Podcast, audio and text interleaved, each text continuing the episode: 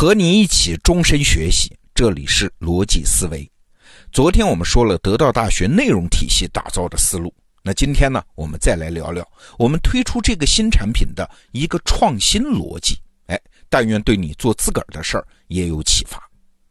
过去啊，我们一谈创新，好像就是要做一件与众不同的事儿。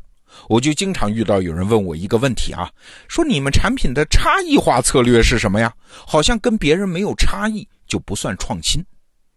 但是啊，创业这几年啊，我们体会到，其实创新的本质不是去做新的事儿，而是用新的条件把旧的事儿再做一遍。哎，你可能会说，这不是文字游戏吗？这两句话之间有什么区别吗？哎，有。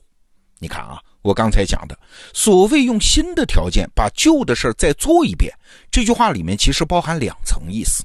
第一，人类的需求其实是长久不变的，没有那么多花样翻新的空间。衣食住行、社交、求知，说来说去就是那些种，人性不变，需求长久也基本不变。那第二呢，旧的满足需求的那些方式，它会有一些缺点的。为啥有缺点呢？技术条件不足吗？所以每当新的技术条件出现的时候，我们就得想啊，哎，这个新技术它能不能解决那些旧的满足需求的方式的缺点呢？如果有，就有创新的机会。听起来啊，这个观点好像平平无奇啊，但是很多搞创新的人，他就是忘了这个创新的最大难点。不是想出新的方式满足需求啊，而是看到旧的满足需求的方式不合理呀。为什么这是最大难点呢？因为旧的方式被沿用多年嘛，大家习以为常，并不觉得它有缺陷呀。这会形成一道厚厚的认知屏障。真正阻碍创新的就是这么个东西。这么说还有点抽象啊。举个我们都知道的例子，乔布斯当年发布第一代苹果手机。没有键盘，只有触摸屏，哎，很多人就觉得不接受啊！一个手机没有键盘，使用起来肯定不方便，或者至少你得配上一个手写笔吧？哎，早期啊，有一些全屏幕的手机，那就是配手写笔的，我还买到过。乔布斯说啊，没有这个必要，因为婴儿一出生就带了自己的笔，那就是自己的手指嘛。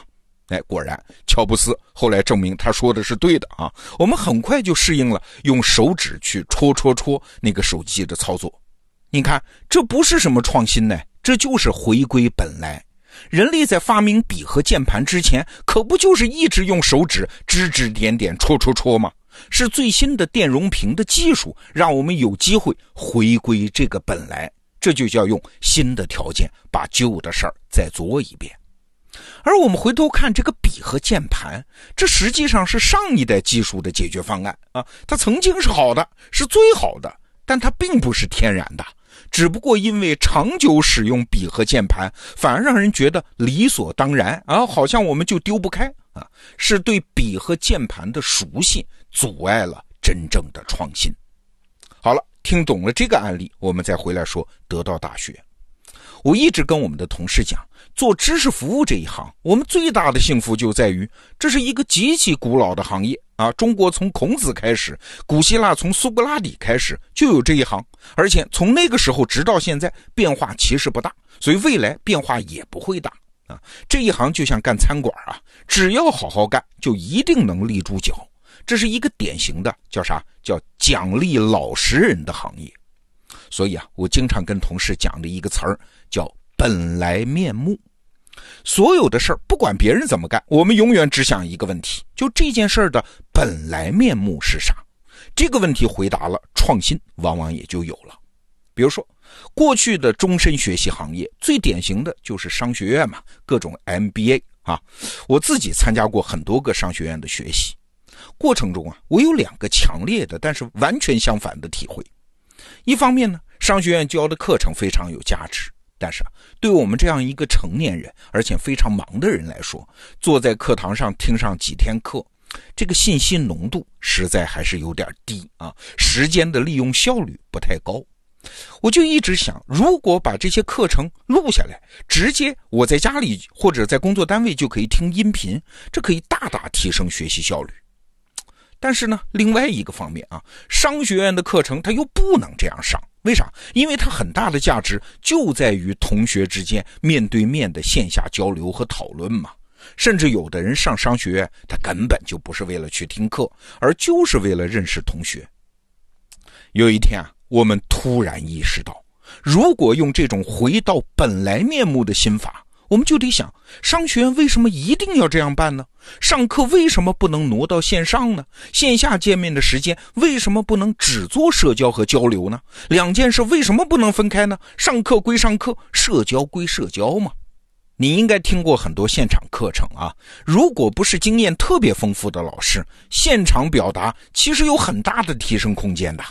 我原来在电视台做过十年的电视节目，深深知道这一点，就是提前准备、精心制作会在多大程度上提升课程质量。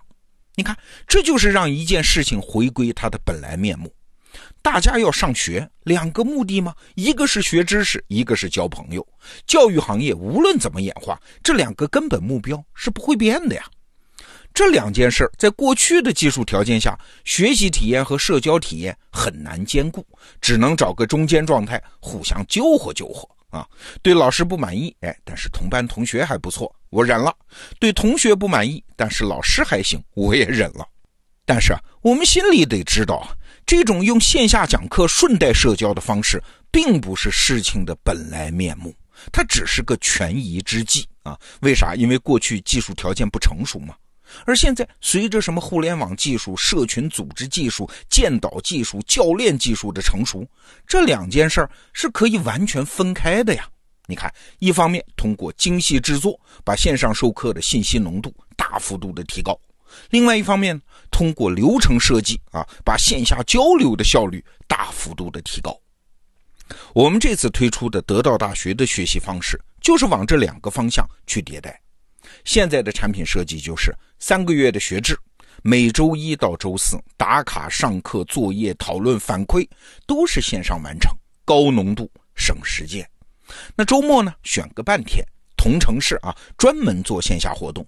那就不讲课了，而是用各种方式让同学之间交流。所以你看，看起来这事儿像是个创新，但是在我们心里，它不过是回到事情的本来面目。本来面目这个词儿啊，现在已经是我的口头禅了，但它真的是无比重要。我们在一个复杂的社会中生存，面对大量的不确定性啊，就像是一艘船在汪洋大海中漂泊。如果我们不能锚定几个基本看问题的方法，盯死几个航标灯，每次都要搞什么创新，那就不是创新啊，那是流浪啊！设计得到大学这个产品啊，我们就有一个一以贯之的思考方法，那就是一个创业项目想要成功，一定会伴随一件事儿的，那就是推动新的社会分工的形成，形成新的职业。如果你学过经济学啊，你一定知道那句话。分工产生效率，协作推动繁荣。阿里巴巴成功了，是因为有一千万以上的职业化的淘宝店主啊。微信成功了，是因为有几千万个微信公众号，里面有很多专业的公众号的运营者呀。你看，这就是人类社会演化的本来面目。如果一件事非常热闹，但是没有推动新的社会分工，没有产生新的职业，嘿嘿。那就说明你对人类社会的进步没有贡献，那有热闹也是暂时的呀。很多做教育的公司啊，都满足于这儿请个老师，那儿请个老师，做个拼盘的课，这当然也能赚钱了，也有价值了。但是唯一的缺点就是这个模式它没有推动新的社会分工的形成。哎，那这个事儿能不能长久做下去，就是个问题喽。而我们这次推出得到大学啊。有一个潜在的目的，就是想推动一个新的社会分工，一个新的职业的形成。我们暂时就管它叫知识整理师吧。越到将来啊，人的知识负担就越重，越需要有人对形形色色的知识做采集、整理、归纳，不断提升知识的传播效率。哎，这应该是一个专门的职业啊，应该有人以它安身立命啊。只有这个职业成型了，人数越来越多，我们知识服务这一行才会有重大的演进，我们这家公司才敢说是这个行业的头部公司。所以啊，得到大学在正式推出产品之前，我们先建立的是课程研发中心啊，已经是一帮专业人员专职的干了很长时间。那这条路能不能走得通呢？我不知道啊，但是我知道这个方向它符合过去一万年文明演化的总方向，可能有弯路，但是前面不会是死路。这也是我们追求的，回到本来面目。好，那明天呢，我们再来讲得到大学产品逻辑的另外一个方面，我管它叫递进式创新。好，逻辑思维，明天见。